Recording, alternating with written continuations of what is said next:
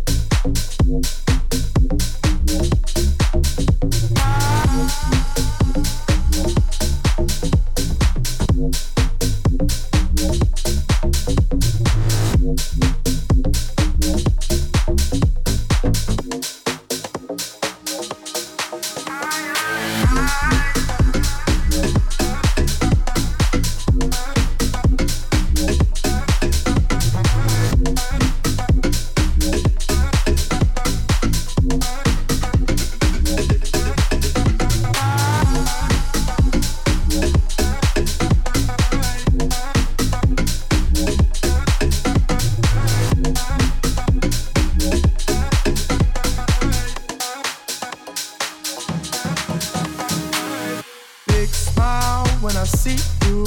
So chilled